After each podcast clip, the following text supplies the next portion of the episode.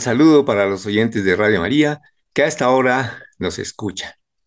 Con la bendición del Dios Padre y del Hijo y del Espíritu Santo y la compañía amorosa de nuestra Madre María, doy comienzo a este taller de la salud. Su servidor Gilberto Acuña Gómez, médico pediatra, tiene el gusto, el agrado de hacer esta presentación para ustedes con nuestros mensajes de salud, del cuidado de la salud. En el programa antepasado eh, estuve iniciando el tema del sueño.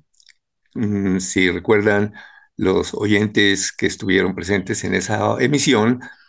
mm, estuve eh, conversando sobre la definición, las bases fisiológicas, cómo se produce el sueño, cómo se regula, cómo se controla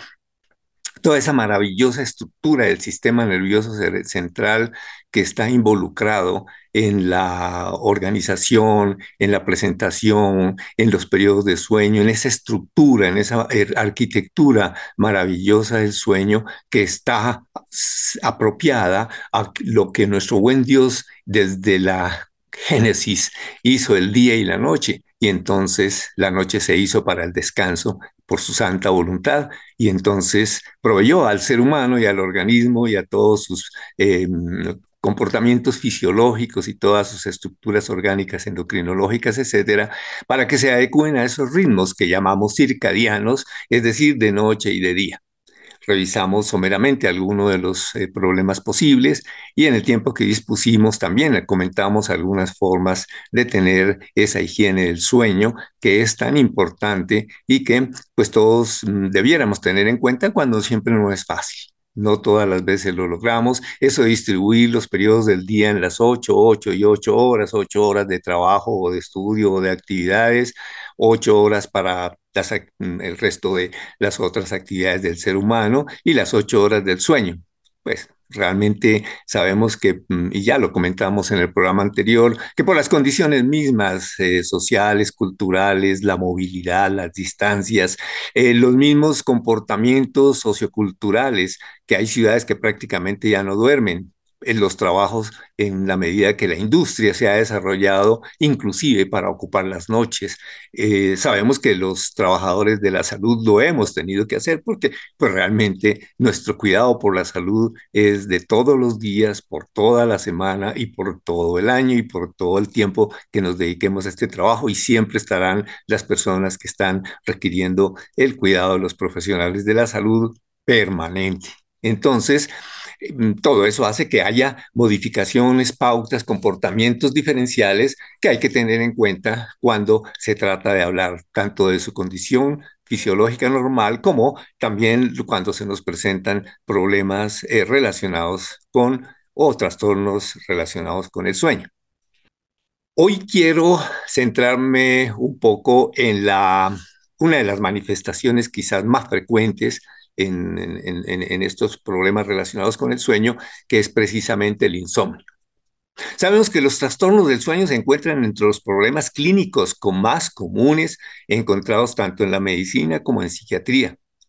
El sueño inadecuado o no reparador puede afectar notablemente la calidad de vida de un paciente y esto es lo que fundamentalmente nos convoca a estar conversando sobre esto, la calidad de vida, no solamente en cuanto a la vida social relacional, sino en cuanto a la calidad de vida biológica del ser humano, recordando que somos seres biológicos, que somos seres sociales, que somos seres que tenemos una manifestación intelectual, una manifestación psicológica y la más importante para mí quizás y para todos nosotros los que somos creyentes, la vida espiritual. Y claro que durante los periodos de insomnio, pues seguramente la concentración para la oración, etcétera, pues de pronto no se puede hacer. Eso es importante. Los trastornos del sueño pueden ser o primarios, es decir, cuando no hay una causa evidente en toda la, la vida de la persona, que lo justifique, sino que es alguna alteración que probablemente se nos está presentando en las estructuras neurológicas. O pueden resultar de una variedad de condiciones, tanto psiquiátricas como médicas, sociales, culturales, ambientales, ya lo mencionamos y lo seguiremos mencionando. Los trastornos primarios del sueño son el resultado de una alteración ya dentro de la estructura y los mecanismos de generación y sincronización de los periodos de sueño y vigilia, pero también ellos eh, se ven pues necesariamente mm, afectados o sincronizados, digamos, o armonizados con las complicaciones que se presenten por condicionamiento de la conducta. Es decir, yo me puedo sugestionar que puedo dormir o que no puedo dormir y peor es cuando me sugestiono que no puedo, vivir, puedo dormir. Se pueden dividir en las dos siguientes categorías los problemas del trastorno primario del sueño. Es decir, los podemos clasificar si vamos a querer, esto lo hago con el eh, sentido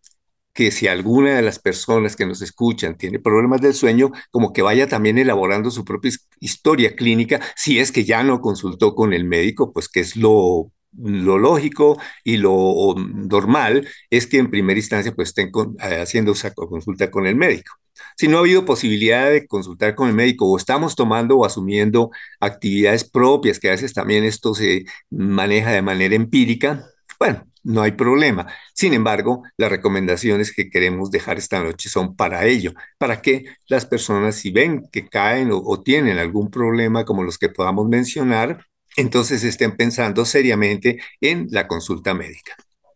Entonces decía que los trastornos primarios del sueño, esos que aparentemente no tienen una causa definida, sino por allá alguna alteración íntima en ese funcionamiento del sistema nervioso central, en esos eh, sustancias que transmiten toda esa actividad de las, de las neuronas eh, y de las estructuras que eh, recuerden que la vez pasada ah, mencionábamos que esa recomposición de las uniones que existen entre, entre las células del sistema nervioso central, de cómo se aproximan, se tocan unas con otras que se llaman las estructuras estas, pues que encontramos como dendritas y las que se unen unas con otras y allí las células van depositando en esos espacios, van dejando las eh, sustancias transmisoras de la actividad, bien sea para activar o bien sea para causar depresión o sueño. Entonces tenemos que hay para estos trastornos primarios del sueño hay dos categorías amplias. Una se llama, las se denominan los que son entendidos en esta materia, las parasomnias. Estas son experiencias o comportamientos inusual, inusuales que ocurren durante el sueño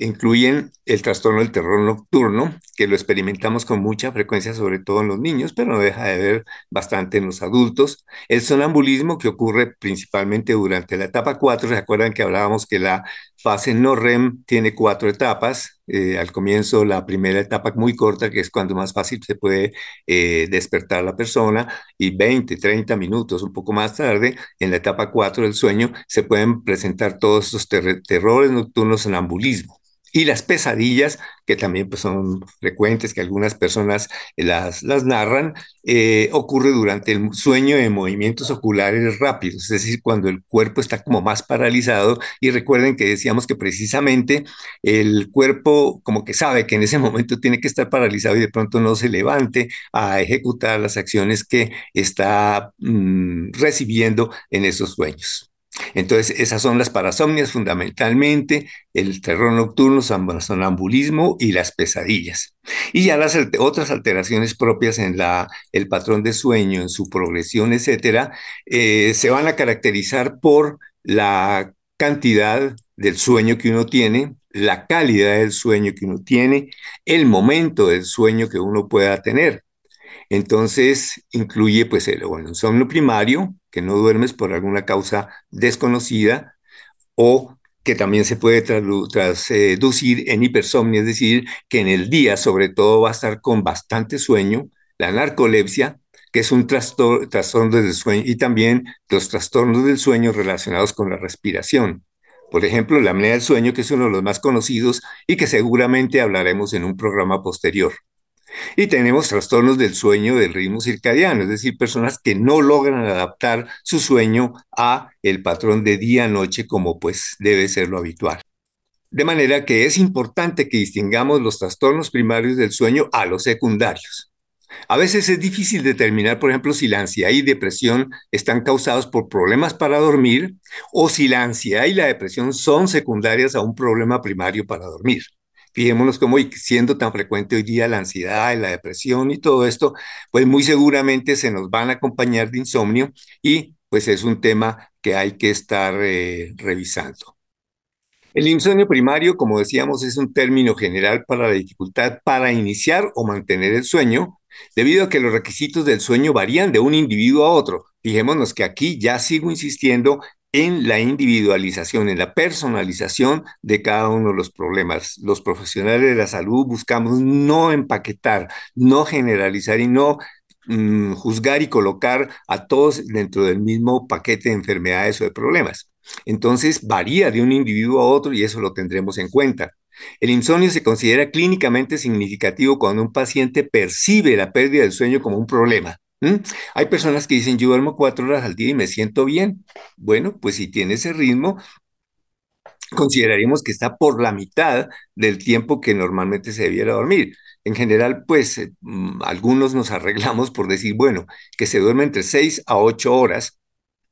sería como el tiempo mm, significante para permitir la recuperación del organismo y la recomposición de todas las dendritas y todos los eh, sinapsis que se llaman las estructuras de unión entre las neuronas y que es lo que fundamentalmente cumple el sueño, aparte de la recuperación energética, ya lo dije en el programa antepasado.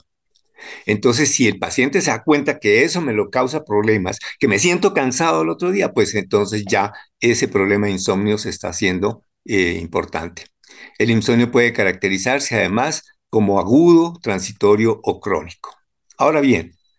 vamos a mirar pues las principales causas de insomnio. Se pueden dividir en condiciones médicas, en algunas enfermedades, condiciones psicológicas y condiciones ambientales. Entonces recordemos que cuando el profesional de la salud y ustedes mismos, queridos oyentes, si alguien siente que no está durmiendo suficientemente, empiece a, a mirarse, a revisar su cuerpo, a revisar su organismo, cómo estoy funcionando, estoy bien, eh, me siento alerta, me siento vigoroso o vigorosa al día siguiente para el sueño. En los niños si cumplen con sus labores, si no se quedan dormiditos en las aulas escolares. El trabajador o la otra persona si siente problemas de sueño durante su desempeño laboral. En fin, el ama de casa que ve que no puede desempeñar o desarrollar sus labores eh, como es lo habitual o, o con lo que se propone, pues entonces estar pensando en eso, condiciones psicológicas, que también pues lo seguiremos comentando luego, todos los problemas de la vida diaria, de la cotidianeidad. Nadie de nosotros estamos exentos a estar padeciendo condiciones psicológicas propias por alguna razón de, nuestra respuesta psicológica o también en respuesta a las condiciones y a las situaciones normales del ambiente. Y obviamente los problemas ambientales, teniendo, por ejemplo, las variaciones eh, ambientales, calor, frío, etcétera. Todo esto también puede ser los problemas de tipo social que se presenten, los problemas culturales, etcétera. Las condiciones médicas que nos pueden estar causando insomnio, y ahí pues empezamos a hacer como un listado de cosas para que nuestros oyentes vayan viendo a ver si en algún momento encuadran en algo sus problemas, incluyamos del corazón, que pueden dar lugar a trastorno del sueño, cuando tienen ya problemas muy establecidos como los preinfartos, infartos, o que está fallando el, corazón como bomba, que se llama la insuficiencia cardíaca, todas esas alteraciones circulatorias vasculares pues nos pueden eh, eh, justificar o ser causa del, insomnio. Las condiciones neurológicas, esas sí que son importantes. Cualquier falla que hayamos tenido, las personas que han eh, experimentado accidentes vasculares cerebrales, enfermedades degenerativas, la demencia, el daño de nervios, eh, como todas estas esclerosis laterales, en fin, todas esas pueden estar teniendo los, eh, los eh, alteraciones en el sueño, las mioclonias, es decir, unas sacudidas que pueden tener las personas, el síndrome que se llama de piernas inquietas, que la persona siente malestares al momento de, acostarse como hormigamientos y en las, en los miembros inferiores y tiene que resolverlo como moviéndose, eh, saltando, eh, caminando para que puedan estar eh, mejorando esta circunstancia. Los espasmos símnicos, esas mioclones del sueño que yo creo que casi todos las hemos experimentado cuando estamos empezando a inducir el sueño y uno siente como que se le va a caer la cama o algo así y da un, sobresalto. Eh, o hay otras personas que sí, durante toda esa fase de inducción del sueño, eh, no REM, por esa época de, cuando está empezando todo, sacuden un brazo, sacuden una pierna y lo hacen con frecuencia. tuve oportunidad de observarlo en bastantes niños y por eso pues eh, consultan con frecuencia, que no, significa que tenga ninguna enfermedad neurológica, ni que sea epiléptico, ni que sea nada nada parecido, es solamente las alteraciones propias que están induciendo en esa reorganización de la actividad neuronal. Las apneas del sueño, también. Hay afectaciones endocrinológicas, por ejemplo, las personas que sufren de hipotiroidismo, hipertiroidismo, la menopausia también se acompaña en nuestras queridas damas que pues cuando empiezan a eh, experimentar el retiro de sus ciclos menstruales, también pues obviamente pueden eh, empezar a tener problemas del sueño, obviamente también el ciclo menstrual, el embarazo, eh, en los hombres ya pues la disminución de la actividad endocrinológica propia y desarrollada por las gonadas masculinas, pues también eh, pueden eh, justificar que haya problemas del sueño. Ya mencionábamos también las afecciones pulmonares, que entre estos los que han fumado mucho tiempo, y esto como consciente también debemos mencionarlo y, eh, lo seguiremos insistiendo, que el cigarrillo también es una de las causas de insomnio. Entonces, quienes tienen enfermedad pulmonar obstructiva crónica, esas personas que se vuelven dependientes de oxígeno, el asma también lo puede hacer. Eh, hay una alteración que se llama la hipoventilación alveolar, es decir, que de alguna manera cuando los pulmones y todo están realmente normales, eh, no le entra, no le llega suficientemente bien el oxígeno hasta las zonas más, más eh, donde se realiza el cambio de oxígeno en la sangre para llevarlo a la sangre y que pues se pueden, mm, si se duermen prácticamente se van se mueren si no tienen aporte de oxígeno. la apnea del sueño, como decíamos también, los ronquidos,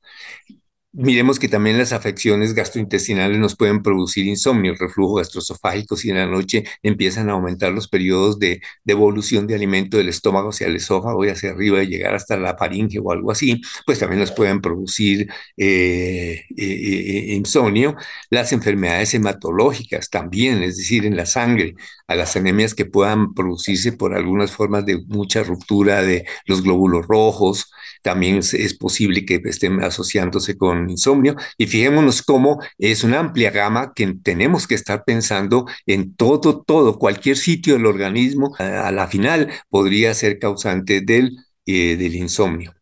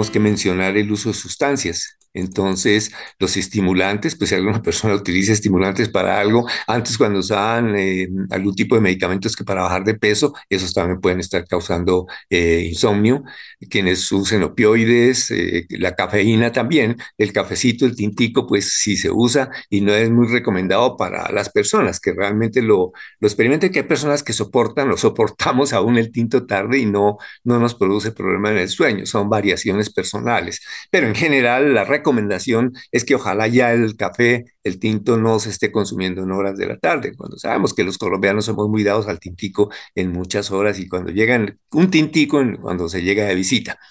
Entonces decíamos que esos son todos estimulantes. El alcohol, ah, cuando aparentemente es que produce sueño, que lo duerme y que me tomo un whisky para dormir, eso no es tan cierto. Eso también con el tiempo pues puede también estar produciendo insomnio. La abstinencia de todos estos elementos, quien está muy acostumbrado a estas cosas, también pueden, pueden ayudar, pueden eh, después poco a poco estar produciendo insomnio. Hay también algunos medicamentos que se pueden estar utilizando por alguna razón, por ejemplo los descongestionantes nasales, eh, las drogas para inflamación como los corticosteroides, los medicamentos que abren los bronquios y por eso pues se mencionaba que en el asma puede haber algún problema de, de, de, insomnio por las mismas medicaciones y eso pues lo tendrá que analizar el profesional. No, por favor, que lo que estoy diciendo nosotros ahorita es que empiecen a quitarse esos medicamentos que pueden estar salvando la vida para otras situaciones u otras condiciones eh, médicas. No, por favor, esto lo estoy diciendo es para que ustedes, por favor, quienes me escuchan y que puedan tener problemas de insomnio, eh, lo vayan meditando y nos ayuden a los profesionales de la salud con su muy buena información para que podamos estar enfocando muy bien el diagnóstico y por consiguiente el tratamiento apropiado.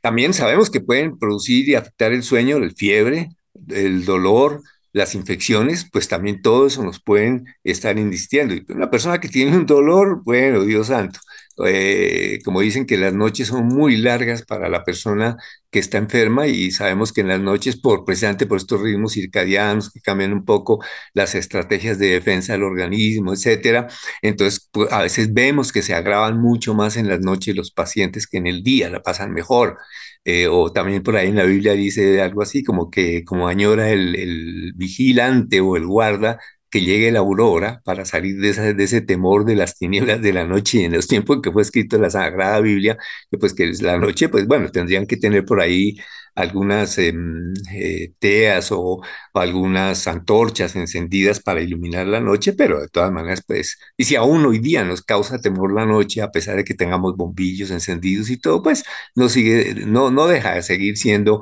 un poquitico tenebrosa la noche en ese sentido, para, para que como que tengamos más miedos de ataque, de todo, y de hecho, pues sí, quienes se salen por la noche saben que están más expuestos al ataque, al,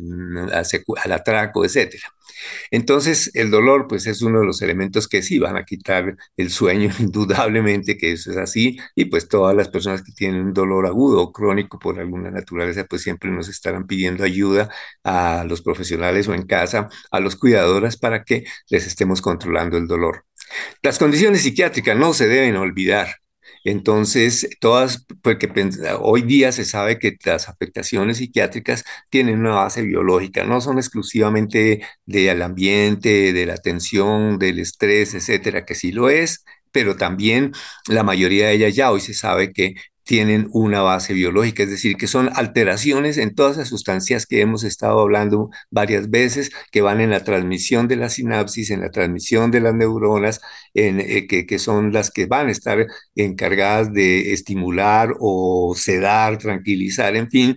Entonces, como tienen, comparten, son, los, son las mismas sustancias que dependiendo a donde lleguen eh, de la estructura cerebral que le correspondan, allá van a tener un efecto no totalmente diferente, pero sí diferente en algunas condiciones. Entonces, eso es lo que van a tener. Entonces, la que está eh, involucrada en algunas cuestiones de trastornos del pensamiento, pues muy de memoria, etcétera, pues muy está muy cercano las otras estructuras y por, pues, entonces también la regulación del sueño se nos puede alterar. La depresión es una causa, sobre todo, alteración del sueño REM, ese cuando ya estamos muy profundos, quietos.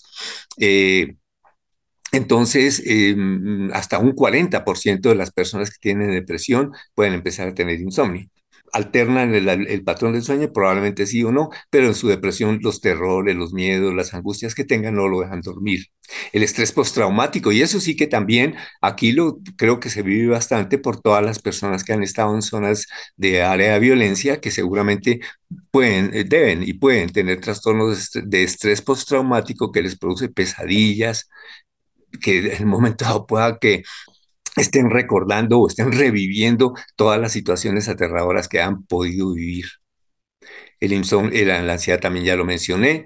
eh, la más común, pues la ansiedad generalizada, los trastornos de pánico y los trastornos de ansiedad no especificados. Los trastornos del pensamiento, y pongamos en el pensamiento, pues también las preocupaciones, preocupaciones económicas, preocupaciones laborales o alguna cosa así en eso que pues nos puedan poner también a pensar mucho tiempo y sobre todo en la noche cuando se están eh, eh, produciendo pues como la, angustia que como que no estoy en el trabajo y puedo resolver. Hubo alguna vez una estadística que presentaban que en Estados Unidos los infartos se presentaban sobre todo los lunes en la madrugada cuando la gente tenía que empezar a, sobre todo los ejecutivos, tener que llegar a resolver problemas o los problemas no resueltos y estaban muy angustiados y eh, mm, terminaban por presentar problemas de infarto los medicamentos mismos que se utilicen para estas situaciones, eh, pues también pueden en un momento dado también eh, producir el efecto contrario, los antidepresivos, que pueden alterar, alterar los patrones de sueño normal del sueño REM. Eh, cuando las personas que utilizan las benzodiazepinas, que son una de las sustancias sedantes e hipnóticas, pueden presentar un efecto de rebote que en lugar de tener sueño, pues entonces también puedan tener más bien insomnio. Todas son condiciones que hay que estar comentando y valorando. Los problemas ambientales, ya lo estuvimos mencionando, todo lo que tengas que referirse con el duelo, pues todos atravesamos y tenemos posibilidad de, tener situaciones dolorosas por las relaciones familiares, porque no hay entendimiento entre los esposos, eh, porque hay dificultades económicas, porque de pronto con algunos de los hijos haya dificultades, en fin, las posibilidades y las eh, desencadenantes de todo esto son múltiples y aún pues las eh, circunstancias amenazantes para la vida, como ya lo estábamos mencionando, todo lo que se refiere a estrés post-trauma, llaman aquí pues, estamos en estas circunstancias. Y bueno, y qué no pensar, por ejemplo, la gente en Ucrania. Yo pensaría que si nos eh, adentramos allá en la vida de, Ucrania, pues más de una persona en este momento debe estar sin poder dormir porque pues necesariamente eh, eh, están mm, esperando a ver en qué momento cae otra bomba, como tuvimos ahorita la experiencia con los periodistas y los colombianos que estaban allá en ese restaurante en donde cayó la bomba. De manera que pues ellos seguramente que están teniendo muchos problemas como estos. Los trabajos nocturnos, ya lo mencioné, eh, o algunos desfases o cambios de horarios, etcétera. Entonces, mm, pues también eso tiene que ver. Mm, después pueden tener un poquitico de alteración del sueño, por ejemplo, un ambiente demasiado cálido, el ruido ambiental, si no hay suficiente, una condición apropiada como se eh, aconseja para que podamos resolver estos problemas, pues entonces necesariamente que en algún momento podemos estar teniendo problemas para dormir. Las costumbres también, ya lo mencioné, hay costumbres que de pronto una familia, pues normalmente se quedan hablando y les gusta trasnochar. En general, la población afectada se dice que por lo menos un tercio de los adultos, entre mujeres y hombres, tienen algún problema de sueño insuficiente. Y el 20% de los adultos reportan insomnio crónico, esto es muy alto. El aumento de la edad predispone a los trastornos del sueño. Mm, se dice que pueden tener problemas del sueño variable, hasta un 5% de las personas entre 30 y 50 años, pero hasta el 30% en personas de 50 o más años se puede tener alteraciones y problemas con el sueño. Las personas mayores experimentan una disminución del tiempo total del sueño con despertares más frecuentes durante la noche. También tienen mayor incidencia pues de todos los problemas médicos generales y por tanto también pueden estar tomando más medicamentos que puedan alterar el sueño, ¿sí? Ya lo estuve mencionando y si correlacionamos, pues en la medida que nos pasan los años sabemos todos nosotros que nos vamos enfermando más, que eh, habrá alteraciones cardiovasculares, que habrá alteraciones pulmonares, endocrinológicas, en eh, en fin, cantidades. Obviamente que ya lo mencionamos hacia atrás, las mujeres, sus ciclos menstruales, etcétera, todo eso también puede estar condicionando temporadas o cambios en sus patrones del sueño. Eh, los niños también durante su crecimiento pues tienen cambios en los patrones de sueño. Ya en otra oportunidad comentaremos acerca de los problemas y de las eh, condiciones del trastorno del sueño en los niños. También, como se mencionó, Arte, las personas mayores generalmente tienen más dolor bien localizado o bien generalizado en uno o varios sitios del, del organismo, por consiguiente, problema para dormir. También para una persona mayor el mantenimiento del equilibrio de vida independiente, desarrollo intelectual, el entusiasmo de la persona mayor que puede empezar a uno a ponerse un poquito deprimido porque ve que los años se le van, porque ve que uno ya no tiene el mismo vigor ni el mismo entusiasmo ni la misma energía de antes. Entonces, pues necesariamente que nos, nos pone en esa eh, situación de empezar a disminuir los periodos de sueño, el tiempo de sueño y la calidad del sueño. El insomnio primario es más común en las mujeres, es decir, de ese que aparentemente no tiene ninguna causa, pero quizás está mucho más relacionado con las variaciones hormonales. Es decir, para el insomnio primario se mm, establece que por cada tres mujeres solo dos hombres presentan, eh, o de cinco personas, tres mujeres presentan insomnio primario y solamente dos hombres insomnio primario. Una diferencia, pues realmente algo significante si lo vemos tres a dos. Las variaciones hormonales durante el ciclo menstrual o la menopausia son una de las causas, ya lo, también lo consideramos, de interrupciones en el sueño entrarán enseguida la apnea obstructiva eh, del sueño, que es más frecuente en los hombres. Los hombres registramos 4% de mayor frecuencia de apnea obstructiva frente a un 2,5% de las mujeres. Ahora bien, el, insomnio, el insomnio crónico se asocia con mayor riesgo de depresión. Entonces, fijémonos cómo realmente esto se va pues como, como articulando uno con otro, ¿sí? Entonces, eh, estaban deprimidos, puede tener insomnio, pero si en la medida que pasa el tiempo y en la medida que la edad se nos aumenta, hay mayor probabilidad de insomnio y de insomnio crónico con alteraciones del sueño, en la calidad, en el descanso, pues que entonces el peligro de, depresión eh, es mucho mayor. Por consiguiente, pues pueden haber aumentar problemas de el riesgo de atentar contra pues su propia vida, de que esté más ansioso, de que entonces empiecen a aumentarse las discapacidades que ya tenemos, se nos aumenten y por consiguiente reduce la calidad de vida y por consiguiente también pues va a requerir de mayor eh, disponibilidad de servicios médicos. por tanto, sabemos que sí, las consultas médicas son bastante frecuentes en la edad pediátrica en los primeros años de vida, lo experimentamos nosotros los pediatras, que acudían mucho más frecuentemente a la consulta hasta los pues, cuatro, cinco, seis añitos de vida, después ya se van a la escolar, el niño pues sufre menos afecciones, sabemos que pues está presentando los accidentes, cosas así por el estilo, las caídas en el colegio y algunas enfermedades porque eh, ya traían o las que van apareciendo, que desafortunadamente empiezan a, hacerse manifestación de algunas enfermedades que van a ser crónicas, tristemente, por ejemplo, las alteraciones hematológicas, leucemias, etcétera, que entonces empiezan, que pueden aparecerse en, en estas épocas de la vida. Los otros trastornos neurológicos quizá ya han aparecido, todos los relacionados con eh, síndromes convulsivos, etcétera, ya han aparecido con algunos raros casos de algunas cosas que pueden aparecer en la escolaridad y en la adolescencia, pero en general casi todos ellos ya vienen establecidos desde los primeros años de vida.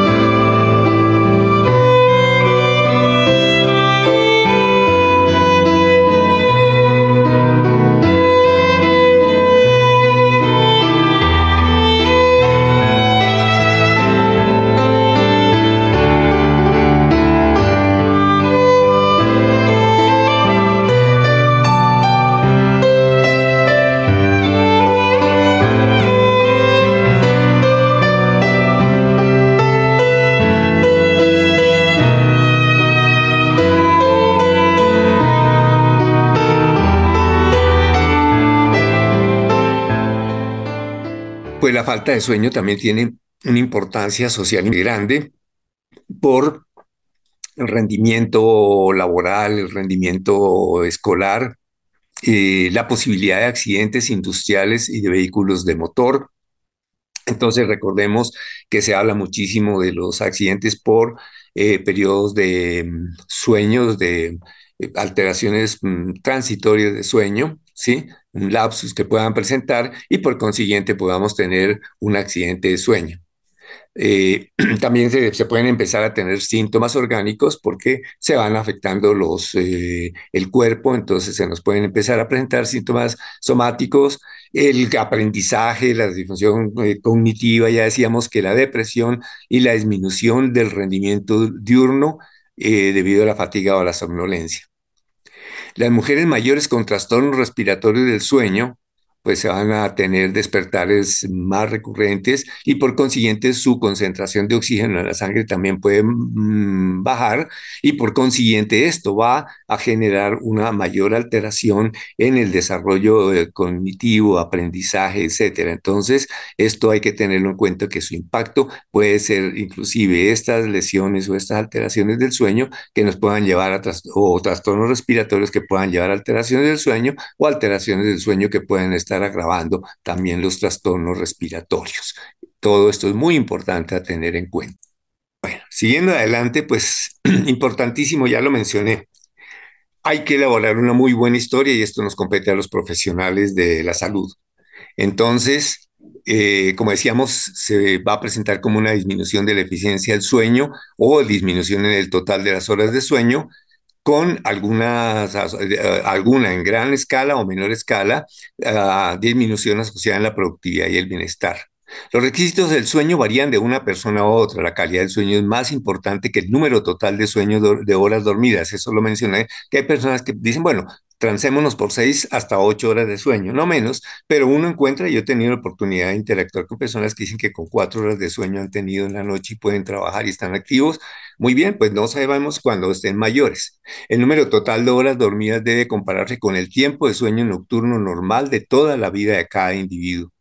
El insomnio inicial, es decir, también conocido como el insomnio temprano o insomnio inicio del sueño, se caracteriza por la dificultad para conciliar el sueño con un aumento del tiempo que uno espera en quedar dormido. Entonces, eso también puede incidir en que uno se demore en ir a la cama o el tiempo en quedarse dormido. El insomnio inicial se relaciona frecuentemente con trastornos de ansiedad. El insomnio medio también conocido como insomnio de mantenimiento del sueño, se refiere a la dificultad para que, como dije, pues se mantenga el sueño. Está presente una disminución de la eficiencia del sueño con un sueño inquieto, fragmentado y despertares frecuentes durante la noche. El insomnio medio puede estar asociado con enfermedades médicas, síndromes de dolor, es decir, que pues, nos afecte algo doloroso, y la depresión. Y el insomnio terminal, también conocido como un insomnio tardío, insomnio que despierta temprano en la mañana, es porque pues se va a levantar y despertar antes de lo que consideramos lo necesario. Frecuentemente también se asocia con trastornos de depresión mayor. Veamos cómo tiene una altísima asociación con todos los estados mentales, estados psicológicos. La alteración del ciclo sueño-vigilia puede ser un signo de alteraciones del ritmo circadiano del diario, como por ejemplo las provocadas cuando se cambia de, la, de latitud en el que llaman el jet lag viajamos desde aquí hasta ir por allá a Europa, entonces están cambiando los horarios, etcétera, y por consiguiente también nos puede estar presentando alteraciones. El exceso de sueño en el día o somnolencia diurna excesiva o hipersomnia a menudo se atribuye a la, a deprivación continua del sueño o al sueño de mala calidad que surge de causas que van desde la apnea del sueño hasta el abuso de sustancias o problemas médicos. En el síndrome de la fase del sueño retrasada, el paciente no puede conciliar el sueño hasta muy temprano en la mañana, o sea que se la pasa toda la noche tratando de ver cómo hace para dormir. A medida que, el, que, avanza el tiempo, pues el inicio del sueño también se retrasa y eso lo podemos ver también en el, en el, en el, personas mayores que, y además pues se quedan dormidos en cualquier sitio. El sonambulismo también puede, se, se, puede ver en episodios de comportamiento complejos que ocurren durante el sueño sin movimientos oculares o los movimientos no REM por sus siglas en inglés en las etapas 3-4, de los cuales el paciente después no recuerda. Las pesadillas, también esos despertar repetidos del sueño causados por recuerdos vividos y angustiosos de los sueños. Las pesadillas pueden ocurrir durante la segunda mitad del sueño. Al despertar el sueño, la persona se reorienta rápidamente en tiempo, en tiempo y lugar. Los terrores nocturnos, episodios recurrentes de despertar repentino del sueño caracterizado por un grito de pánico, con miedo intenso y excitación, eh, con sudor, con frío, angustia, temblor. El individuo por lo general no recuerda los detalles de lo que le sucede y no responde durante el episodio. Los, terrores nocturnos pueden ocurrir en el primer tercio de la noche durante las fases 3 y 4 del sueño no REM. La parálisis del sueño que ocurre cuando un individuo comienza a despertarse mientras aún está en el sueño REM y por lo tanto queda como paralizado. Las personas pueden tener experiencias alucinatorias y paranoicas, también un poquitico de esos síndromes eh, catalépticos que se pueden hablar. En general, las personas son los convivientes en casa, las personas que también pueden estar dando fe para el tipo de alteración que uno pueda tener digamos, por ejemplo, los padres con los niños y hasta las adolescentes cuando se pueden observar. Después en las, eh, las parejas, en los matrimonios, pues las personas durante la noche pues se pueden estar dando cuenta si ella o él están presentando alguna alteración de su eh, patrón del sueño o su comportamiento durante el sueño. En general sabemos sí que la mujer se desvela más que el hombre y parece que pues eso tenga también una relación que quedó desde antiguo porque pues cuando son madres eh, ya de edad pues que queda por, por el, el, hecho de cuando fueron eh, madres jóvenes pues entonces estaban mucho más pendientes de sus hijos, se preocupaban por su respiración, por su alimentación, por su cuidado, por todo lo que hay que hacer por el niño, por los niñas, y entonces pues eso justifica o condiciona la presencia de insomnio por todas esas preocupaciones. Ya una vez que hemos revisado todas estas condiciones, estas características de las que hemos hablado y que, eh, insisto, nos sirvan de reflexión a todos. Ahora, no es para que aquí en adelante salgamos. Si la persona, si ustedes, por favor, eh, eh, se acuestan y duermen sus seis, ocho horas bien y al otro día están activos, dinámicos, bien, olvídense de lo que estamos diciendo ahorita, por favor. Solamente ténganlo en mente por si alguien te comenta, hermana, hermano, mi amiga, familiar, amiga, el que sea, eh, mira, que yo, pues, ¿qué hago? Esto me pasa. Obviamente que no leen el tratamiento, pero entonces sí, con estos elementos que vamos conociendo de la vida y de lo que vamos hablando con los profesionales de la salud, pues sí, seguramente van a poder hablar y decirles y orientar a las personas un poco y orientarlas sensatamente, racionalmente, sin dar tratamientos ni nada para lo que no estemos preparados.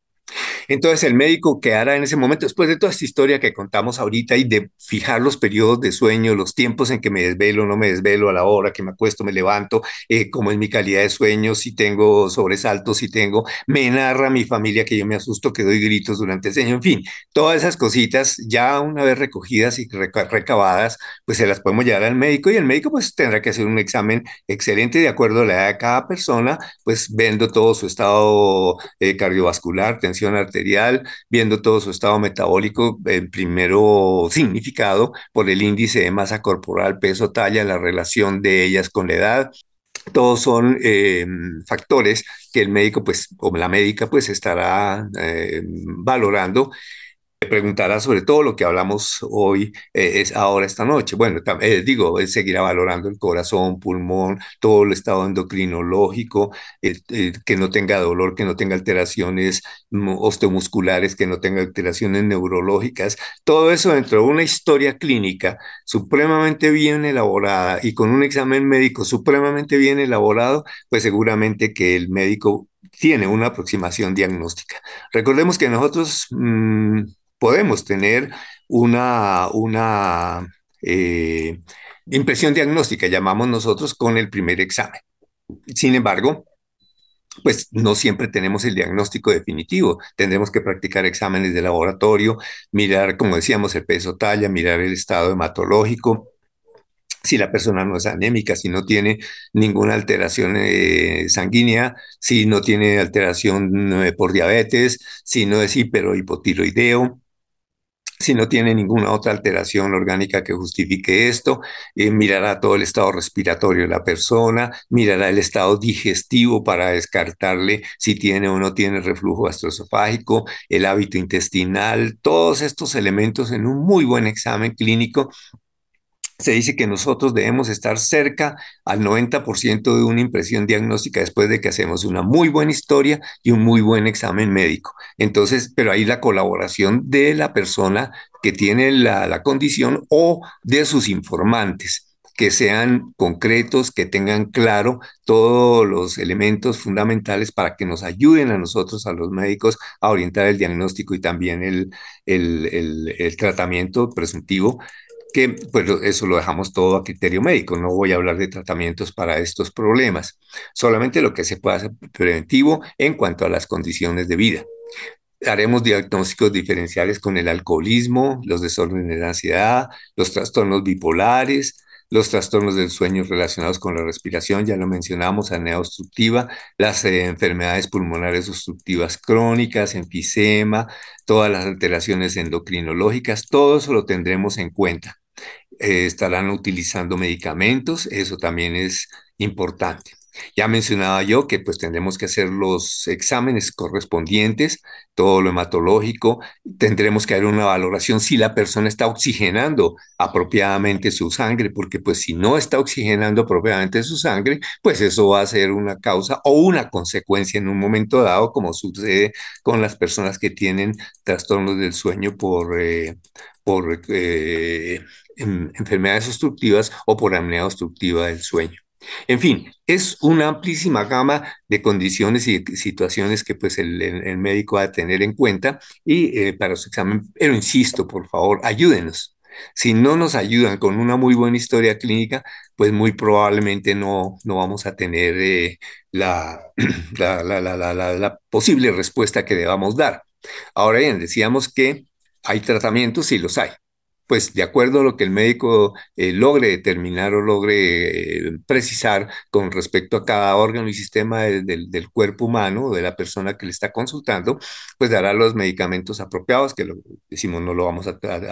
considerar ahora. Sin embargo, pues que pues, si una persona es hipertiroidea, pues habrá que darle los, los medicamentos propios para esto. En fin, las apneas del sueño, el tratamiento que en otros eh, capítulos de, de, nuestra serie sobre el sueño, pues lo hablaremos, pues habrá que usar el CPAP nasal o alguna otra forma, pero en fin, los estudios también lo importante, porque puede, puede haber las polisomnografías del sueño, con registro del electrocardiograma, con registro de toda la función del corazón, con los exámenes posiblemente de sistema nervioso central con resonancias magnéticas, tomografías o electroencefalografías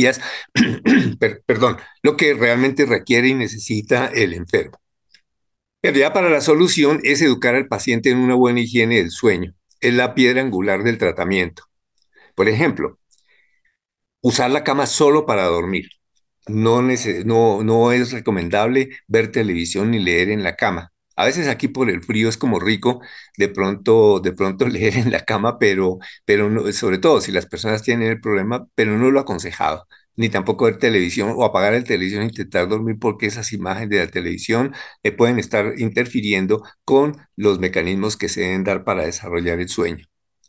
No usar la cafeína, es sobre todo el mediodía en adelante, el cafecito, tintico, pues para las personas que sean afectadas. Esto. También evitar las actividades que estimulen demasiado en la tarde. Por ejemplo, en sí, mm, el ejercicio. Muchas personas dicen, no, yo hago ejercicio, estoy cansado y me acuesto y fui al gimnasio y hice harto ejercicio. Probablemente pueda que les sirva a algunas personas, pero tampoco es lo recomendable el ejercicio, de la intensidad y de la naturaleza de ejercicio que cada quien quiere escoger para estar bien orgánicamente, porque lo sabemos y lo importante que es el ejercicio. Si quieran, me vuelvo a insistir, entre media hora y una hora de ejercicio diario que se pudiera hacer, no solamente nos va a contribuir con el sueño, sino con todo el resto del funcionamiento del organismo. Eso sí que está recomendado para todo el mundo, por lo menos los 150 minutos de ejercicio al día. Pero la calidad de intensidad pues varía mucho y pues de acuerdo a la juventud, el joven podrá levantar pesas, podrá hacer una cantidad de cosas eh, importantes, pero no hay nada mejor que por ejemplo una montada en bicicleta por la mañana y los vemos las personas que aquí en Bogotá suben a patios, muy temprano llegan hasta la calera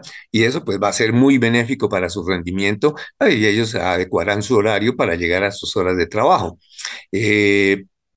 pero en sí, en sí, el ejercicio fuerte, etcétera, no está muy recomendado en horas de la tarde. Quizás más bien, pues, todas las terapias estas de relajación, mm, pero también, por ejemplo, los momentos agradables en familia, la conversación familiar con temas amables, agradables. Yo sé que tenemos problemas en todas las casas, yo sé que hay problemas de toda naturaleza. Sin embargo, pues como buscar ese, ese espacio para que no sea, por ejemplo, la hora, si se puede lograr rescatar la comida y el almuerzo, que sí que es bien raro en ciudades como Bogotá que se almuerce en familia, pero bueno, entonces si se pudiera rescatar eso también serían momentos de esparcimiento, momentos de tranquilidad y dejar para resolver los problemas en las horas que no sean de la comida. Mm, eh, lo importante es mantener un horario regular para acostarse y despertarse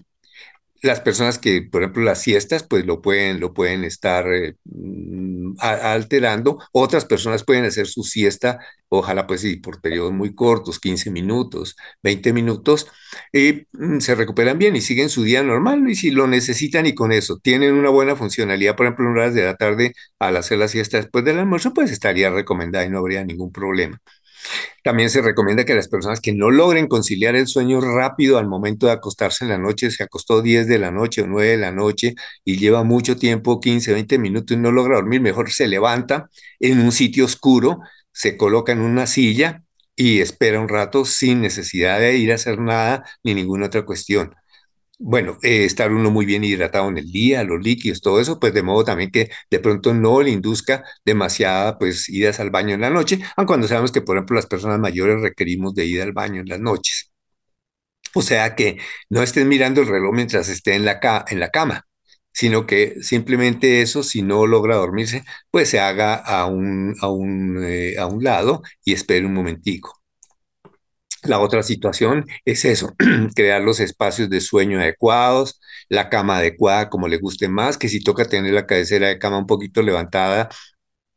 para evitar el reflujo, pues tocar hacerlo. El uso de las cobijas apropiadas para que no haya ni frío ni calor demasiado, ni, ni muy poco, ni que esté uno con frío o esté demasiado caliente. Todo esto es importante. El silencio, eh, pues no es muy recomendado que haya música ni nada por el estilo, sino el silencio, la luz, porque pues hay personas que con cualquier poquitico de luz que tengan ya les va a inducir el, el insomnio. Y se ve que hay personas que, por ejemplo, con todo el estímulo que tienen de luz durante el día, en la noche no logran, hay una enfermedad que se, se, manifiesta así, o una condición, más que enfermedad, una condición del sueño, que por los estímulos del día no le permiten el sueño en la noche. Entonces, eso es todo muy importante. Hay terapias conductivas conductales, inclusive también están consiguiéndose aplicaciones y software que ayudan también disponibles, costosos quizás, para poder hacer que nos permita ayudar a eh, conciliar el sueño.